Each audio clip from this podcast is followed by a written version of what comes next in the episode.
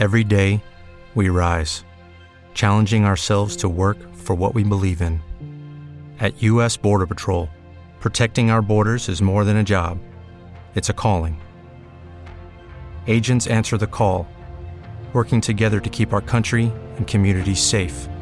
If you're ready for a new mission, join U.S. Border Patrol and go beyond. Learn more at cbp.gov/careers. Antes de empezar, el aviso habitual que tenemos un grupo en Facebook llamado Contribo. Y, y, bueno, ahí puedes encontrar a otros oyentes y a casi todos los invitados de episodios anteriores. Y entonces ahí puedes hacer preguntas, criticar o lo que sea. Eh, ahora empezamos.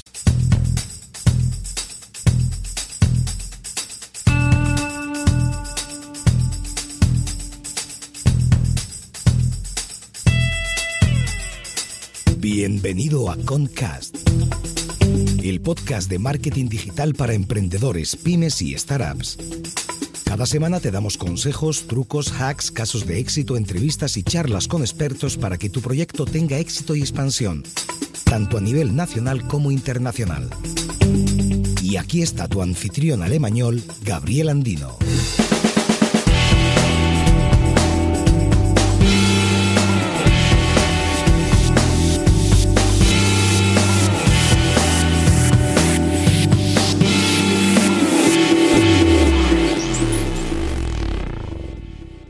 Hola y bienvenido a un nuevo episodio de Concast. Hoy hablamos con David de Movoven de cómo generar confianza en una startup early stage.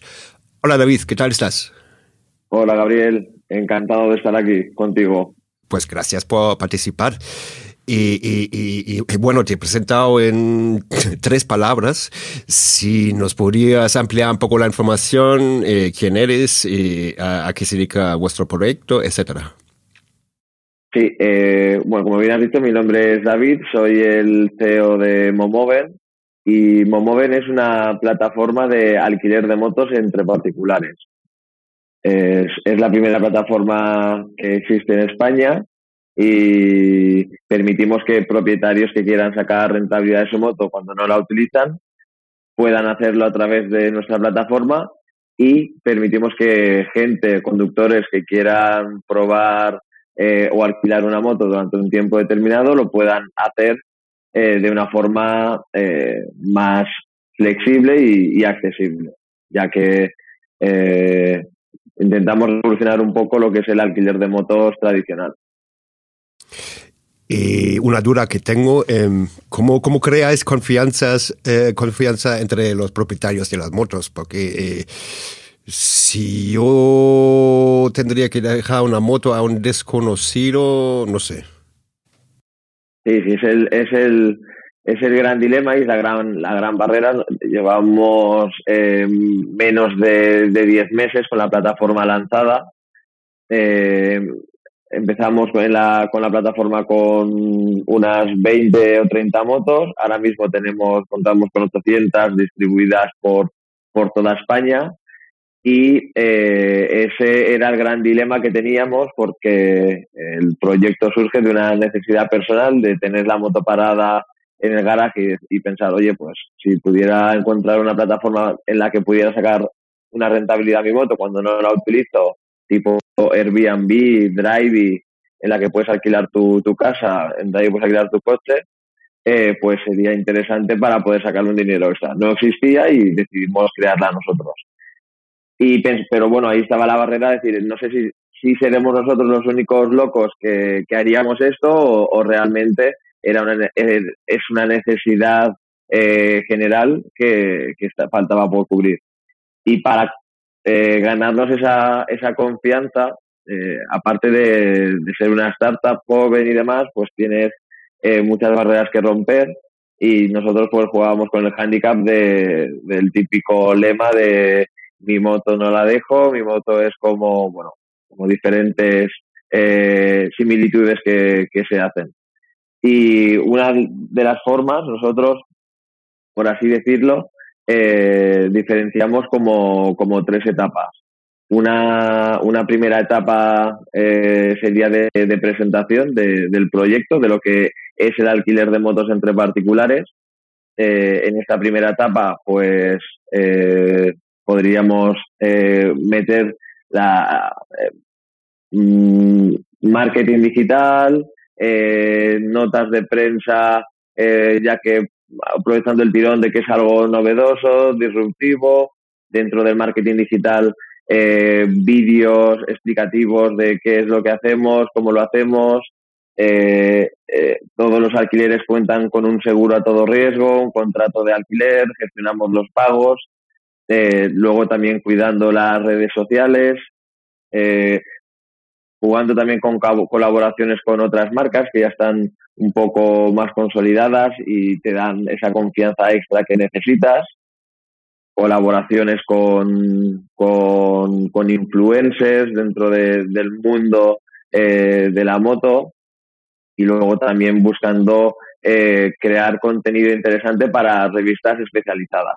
De esta forma, en esta primera etapa, de esta forma, sin gastarnos mucho dinero, porque al final eh, bueno, eh, tienes que hacer una, tienes que hacer un gasto, pero no, no, no es un gasto muy grande, ya que aprovechas las plataformas que existen ahora, pues, de Facebook Ads, Google Ads, eh, para poder dar esa visibilidad necesaria y, y te permite testear eh, los diferentes canales que, que puedes utilizar para, para, para darte a conocer y, poder eh, ver cuál es el mejor mensaje, cuál es el mensaje que mejor eh, funciona para captar esas motos que en un principio eh, pensábamos que iba a ser bastante complicado y, y, por otro lado pues también empezar a generar esos primeros esos primeros alquileres ya que un propietario que sube su moto pero está seis meses sin alquilarla pues seguramente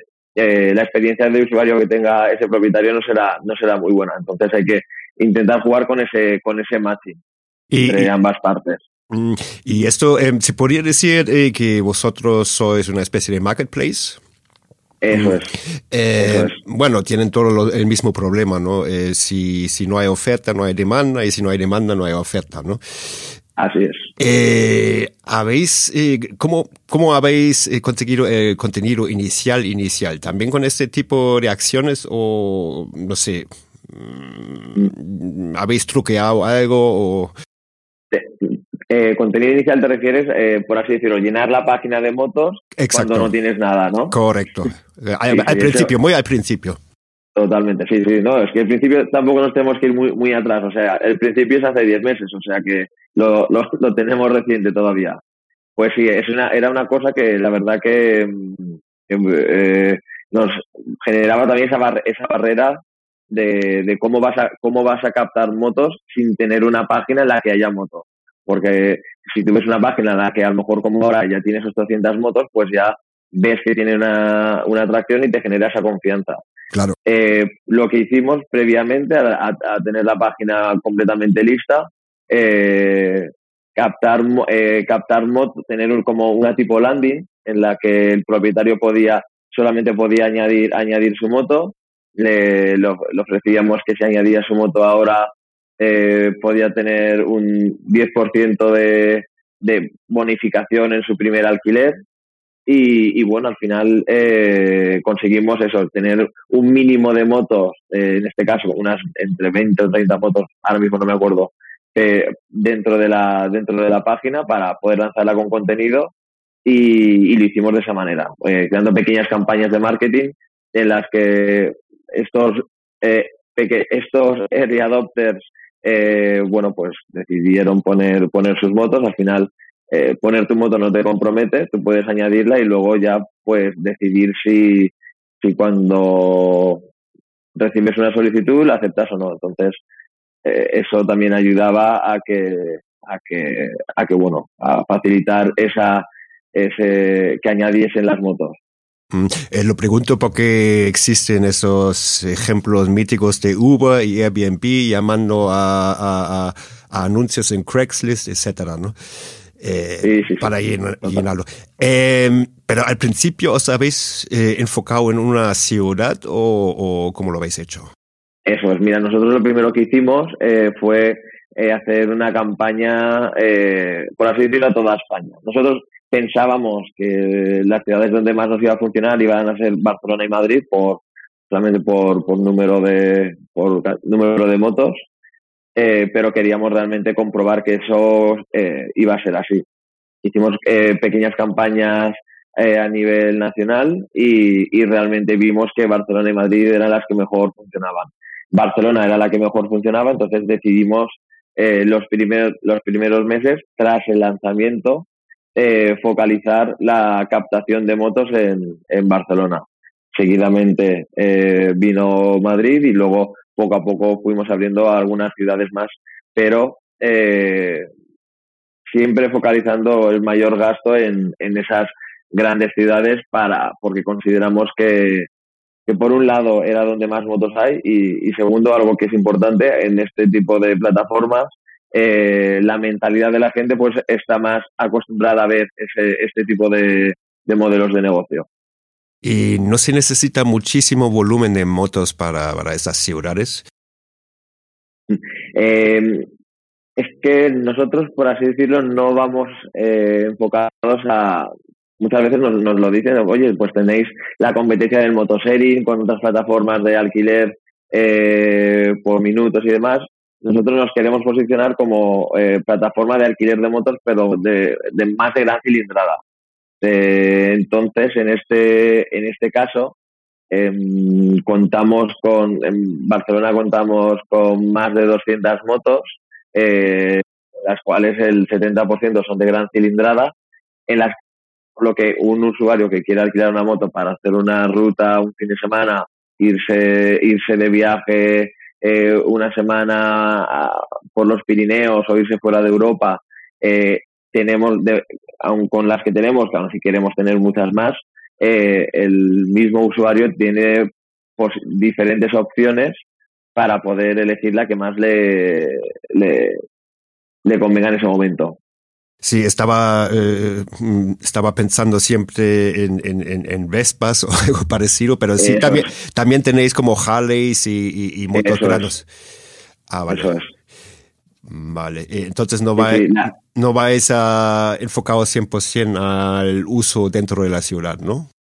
Eso es. Vamos, hay, hay motos de, por así decirlo, 125 de, de marchas que, que también están teniendo buen, muy buena salida pero eh, el 95% de los alquileres que se han hecho hasta ahora eh, se podría decir que se han hecho de motos de, de, cilindrada de más de 125 o si se ha hecho algún alquiler de motos de 125 era de motos de, de de marchas porque consideramos que las plataformas de motosharing que existen actualmente eh, funcionan muy bien y, y nosotros no, no, queremos meternos ahí porque eh, pensamos que no ni, ni podemos competir ni cre, ni ni esa el tipo de moto scooter de 125 pasa un largo de tiempo parada. Realmente esas motos son las que más eh, rotación tienen, la, la, la, gente la utiliza para ir a trabajar y demás. Pensamos que las motos que más tiempo paradas están son las motos de más cilindrada, que una persona se las compra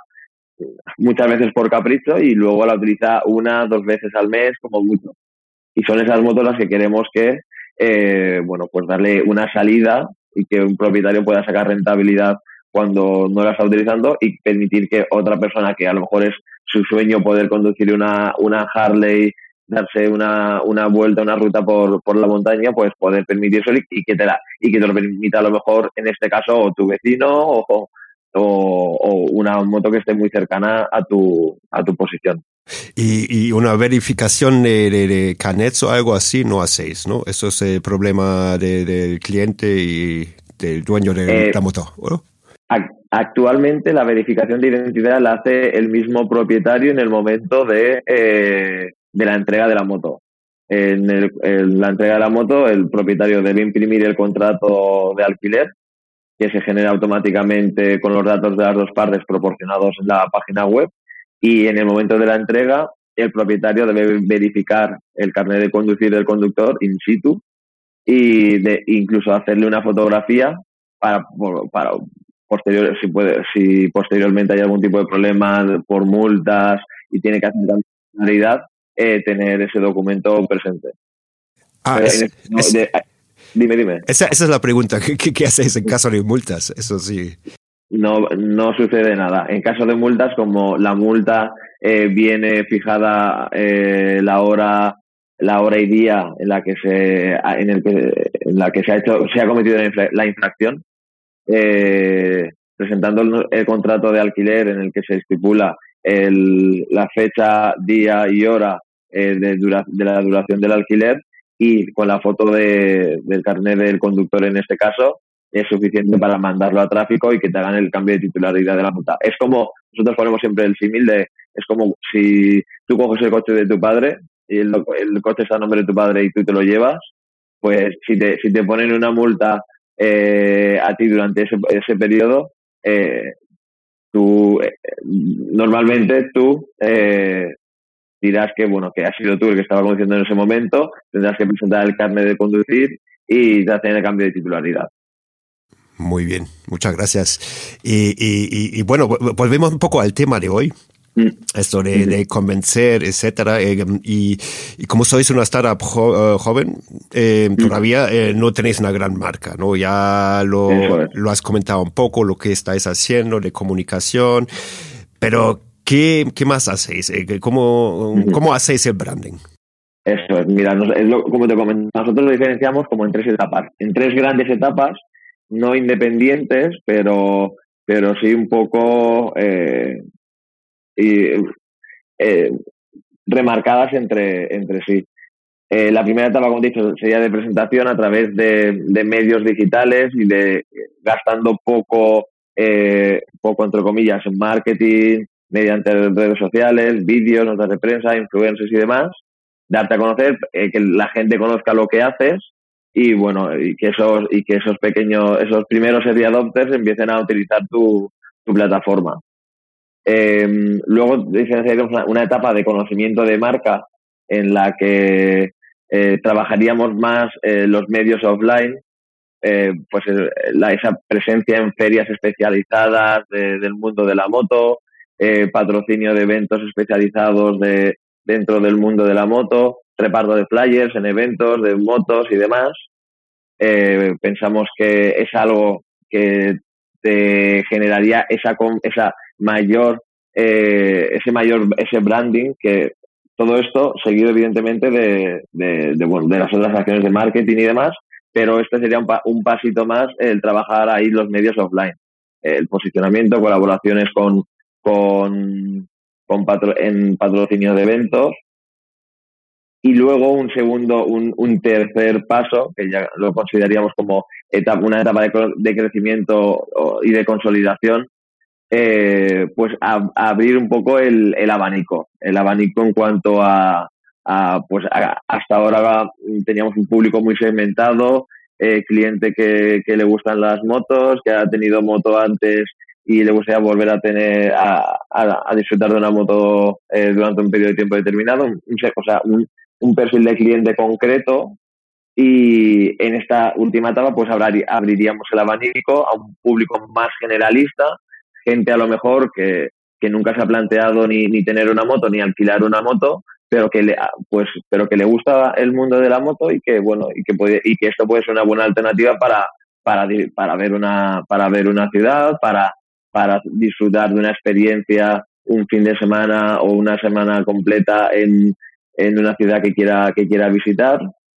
Y luego también, pues, eh, empezando también pues, a colaborar con influencers más generalistas, no tan, no tan de nicho, eh, patrocinando eventos más generalistas, buscando pues colaboraciones en, en conciertos eh, de un público más generalista, buscando eventos de por, eh, patrocinio de eventos deportivos, ya no solamente de motos, sino pues gente a lo mejor que esté metido dentro de, eh, de ese mismo segmento de clientes eh, que le pueda llegar a, a interesar.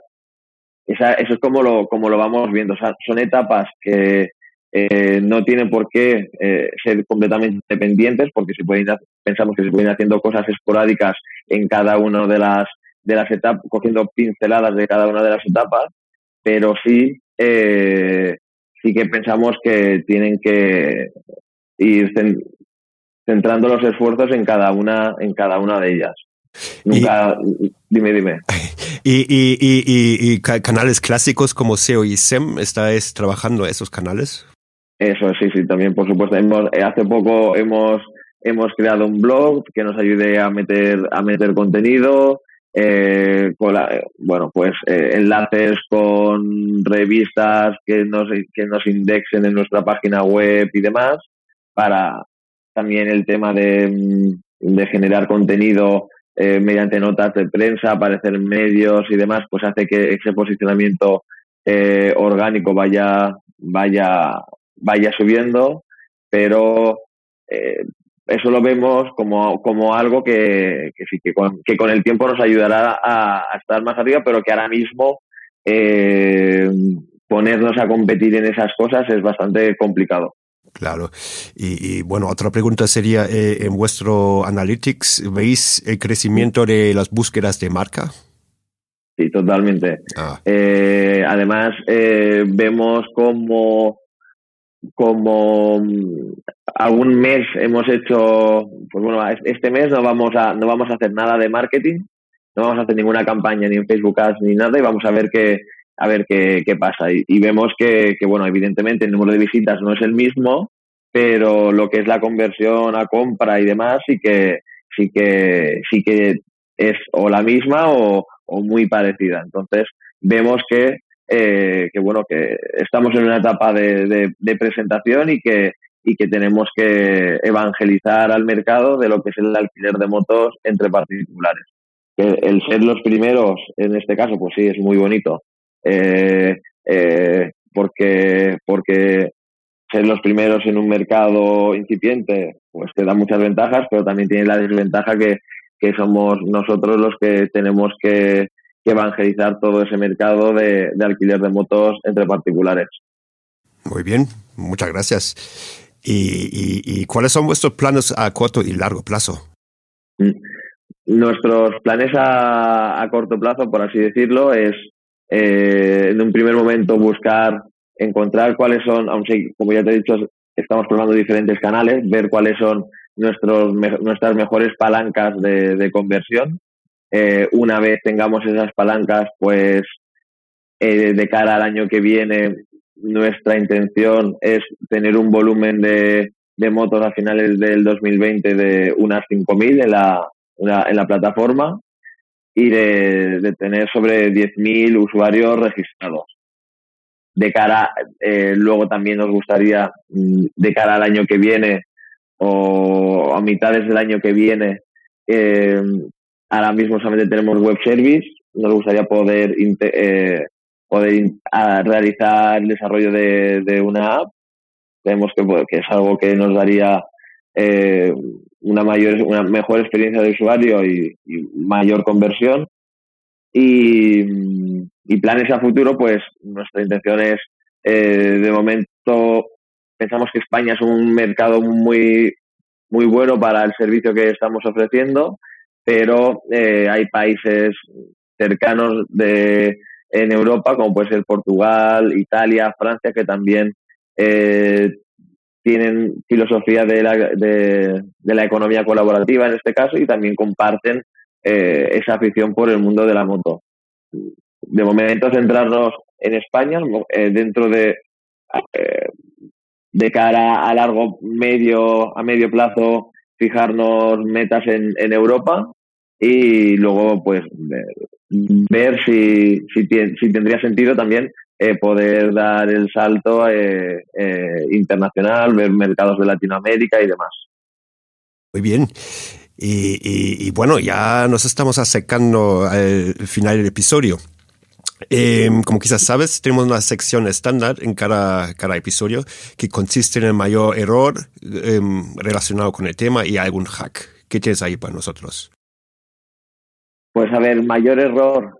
Eh, errores cometemos muchos, pero bueno, podemos, eh, podríamos decir que alguno de los, uno de los, de los mayores que, que podemos haber cometido es el, en este caso, confundir un poco las etapas que te he nombrado antes, ¿no? Intentar tocar todos, todos los, todos los canales y pensar que un canal nos estaba funcionando muy bien, explotarlo y dejar de lado los demás.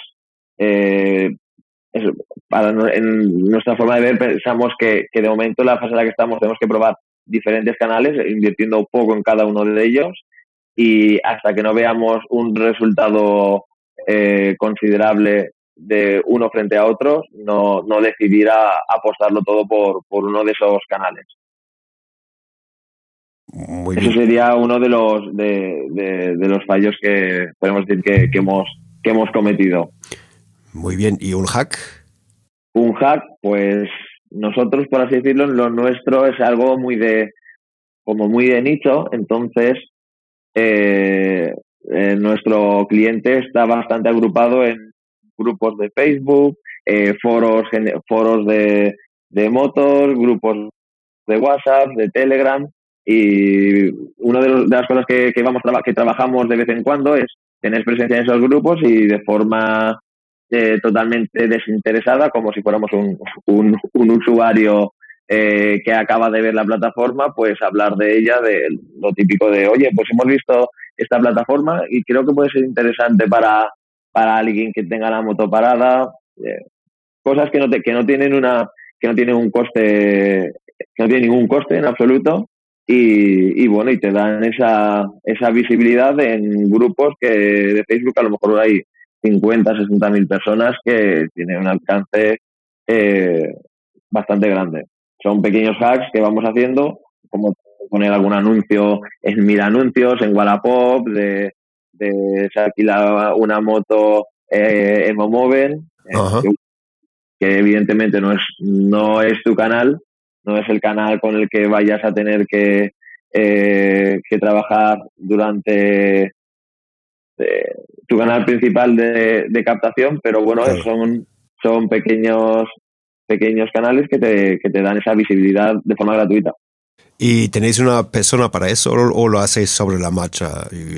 Lo, lo hacemos nosotros, lo hacemos, estamos metidos en diferentes, en diferentes grupos, diferentes foros y demás y a lo mejor una vez cada, cada semana los vamos retroalimentando para que tampoco sea muy llamativo.